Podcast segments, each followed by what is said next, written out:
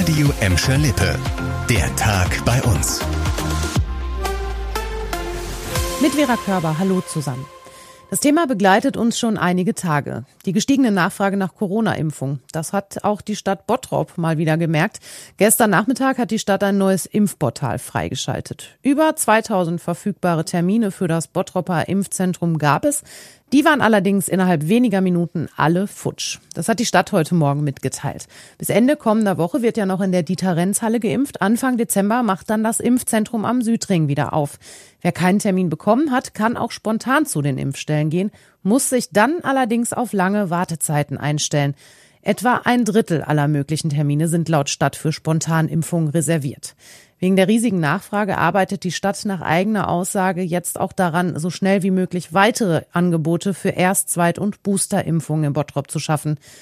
Auch die Stadt Gelsenkirchen hat heute beschlossen, das Impfzentrum in der Emscher-Lippe-Halle wieder zu öffnen.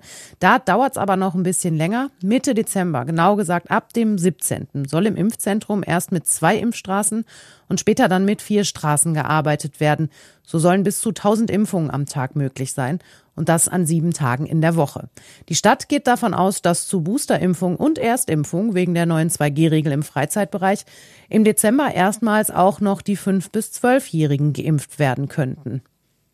Und wir bleiben noch ein bisschen beim leidigen Thema Corona, denn nach der Zwangspause im vergangenen Jahr ist ab heute wieder Weihnachtsmarkt in der Gelsenkirchener Innenstadt. Das ist ja erstmal schön. Um 11 Uhr haben die Stände auf dem Heinrich-König-Platz geöffnet. Aber genau wie auf dem Burschenweihnachtsmarkt gilt dort die 2G-Regel. Händler und kommunaler Ordnungsdienst kontrollieren also, ob die Besucher geimpft oder genesen sind.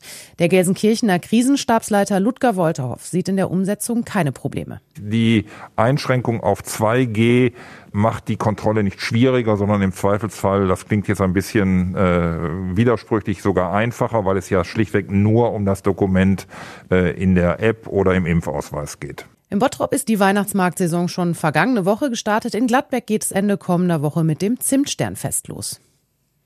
Und zum Schluss noch gute Nachrichten für die Gladbecker Gastroszene. Die bekommt nämlich in der Innenstadt Zuwachs, auch wenn es noch ein paar Monate dauert.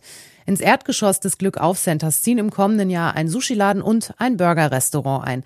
Die Umbauarbeiten in den Ladenlokalen, die laufen schon. Im Mai sollen die beiden Restaurants dann eröffnen, zum Teil auch mit Außengastronomie und Lieferservice.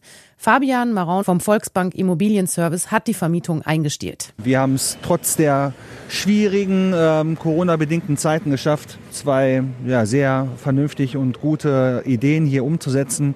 Und gerade an die Konzepte, die dahinter stecken, ich glaube, die würden jeder Stadt erstmal dabei helfen, in die richtige Richtung zu gehen. Die Gladbecker Stadtspitze hofft, dass durch die neuen Mieter im Glückauf-Center auch der gegenüberliegende Marktplatz weiter belebt wird. Dadurch könne sich der Markt zum gastronomischen Schwerpunkt in der Innenstadt entwickeln.